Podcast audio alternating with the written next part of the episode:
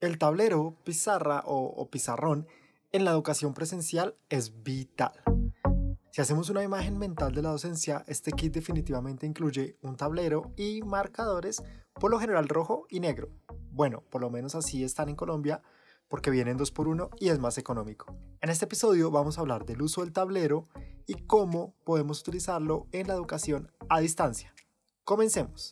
Presenta Prodigy. Para la investigación de este episodio me sorprendió conocer que la historia del tablero pudo, pudo empezar con el arte de contar historias en épocas prehistóricas a través de las pinturas rupestres, dibujando y rayando las paredes y, y tiene mucho sentido. Digamos que está una pared de tablero para enseñarle a tu tribu diferentes cosas que has aprendido y que hoy, muchos años después, siguen estando allí dibujadas. Y aunque yo creo que es una evidencia de un primer tablero, incluso el ser humano seguro en su necesidad de explicar utilizó muchos otros tableros de los cuales no debe haber evidencia. No solamente para contar que habían animales peligrosos ahí fuera, sino transmitir un conocimiento. Y me encanta esa historia porque resume mucho de nuestro mensaje sobre la educación simple. Dicen que el fútbol es el mejor deporte porque solo necesitas un balón y dos piedras para hacer un arco y listo, empiezas a jugar así de fácil. Creo que la educación es igual. Podrías necesitar solo un palito, un poquito de arena, letras o ni siquiera letras, dibujos, figuras para transmitir un mensaje con conocimiento y aprendizaje. Así podríamos enseñar. Bueno, los tableros evolucionaron en materiales que creo que es lo único que han evolucionado. El primero que yo conocí en el colegio era de tiza. Te enfermaba un montón porque generaba mucho polvo y te daba la oportunidad de jugar a lanzarte tiza con tus compañeros. Si no lo hiciste, no tuviste infancia. Luego avanzamos a la fibra de vidrio con hilos marcadores. Después hubo unos tableros que no eran solo, solo fibra de vidrio, sino que eran ya más de vidrio, un poco más resistentes. E incluso he visto oficinas y colegios donde he podido dar talleres que te permiten rayar en las paredes. Están hechas de, de un material, no estoy seguro si es 100% vidrio, pero te permiten rayar y borrar. Y para mí es increíble porque personalmente le entrego marcadores a todos los asistentes para que dibujen en cualquier momento y en cualquier lugar visible para todos. Aquí es donde el tablero pasa a ser una herramienta poderosa de educación. Ya te voy a explicar por qué, pero antes hagamos una trivia sobre este tema. Una de las desventajas del tablero en la educación presencial es A. Los marcadores son muy caros. B. Cuando el profe escribe, le da la espalda a los estudiantes. C. Tenemos el celular lleno de fotos de tableros con clases a los que nunca vamos a prestarles atención a futuro. Y D. En la clase siguiente toca volver a empezar sin tener las notas anteriores. La respuesta durante el episodio. Después del tablero de vidrio vi pantallas interactivas. Esto a mí me encantó.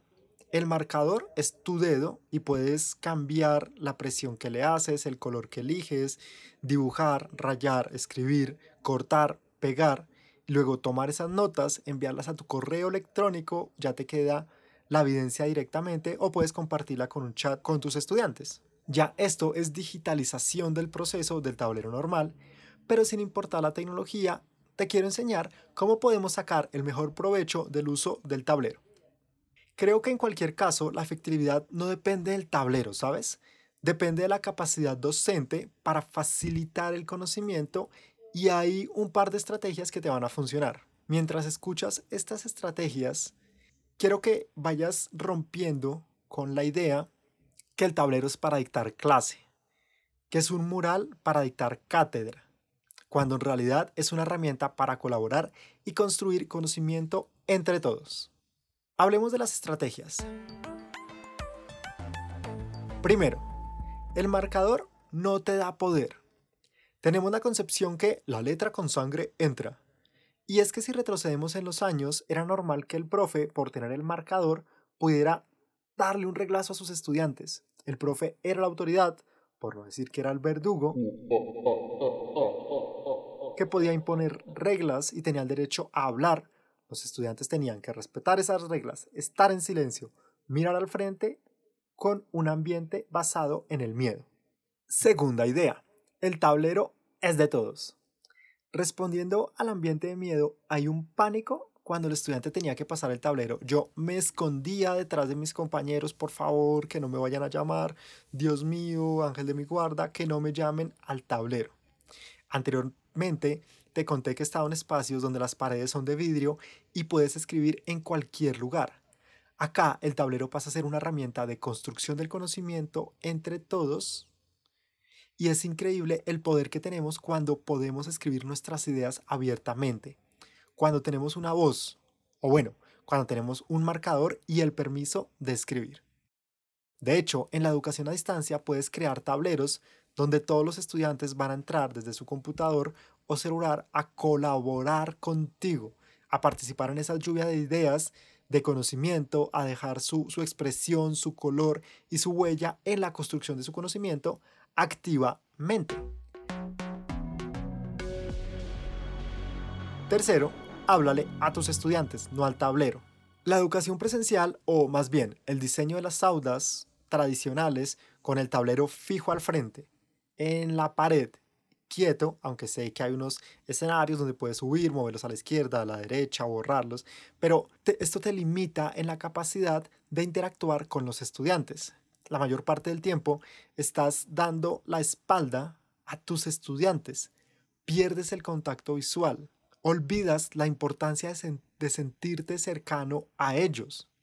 El estudiante toma un rol pasivo de escribir todo lo que ve en el tablero. Simplemente es un robotcito que va escribiendo, pero pierde ese momento de serendipia, que son esos grandes episodios donde tenemos una revelación, entendemos algo y definitivamente tiene que haber un componente emocional. Háblale a tus estudiantes.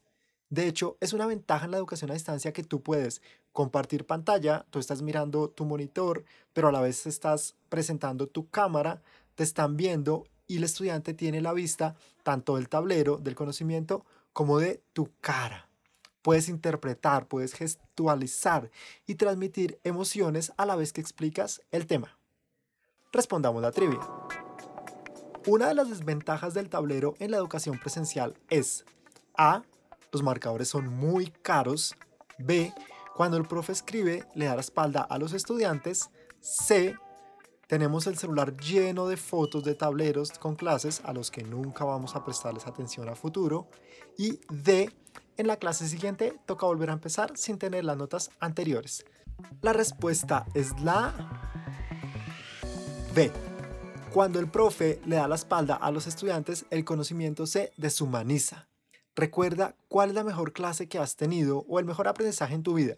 Seguro hay una historia, seguro hay una persona, seguro hay unos ojos, una mirada y una sonrisa que te recuerdan ese conocimiento porque te transmitieron emociones. Un profesor que da la espalda pierde toda la atención y capacidad de transmitir esa pasión por enseñar. Herramientas digitales hay un montón, por ejemplo está Miro, Padlet, Jamboard. Si quieres aprender a usarlas como un pro, te esperamos en la Escuela de Profes Digitales, totalmente gratis. Te dejo el enlace en las notas del podcast para que te unas. Recuerda, con la llegada de Internet y la capacidad de tener tanta información a la mano, no necesitamos memorizar, necesitamos construir el conocimiento. El tablero nos ayuda, por supuesto.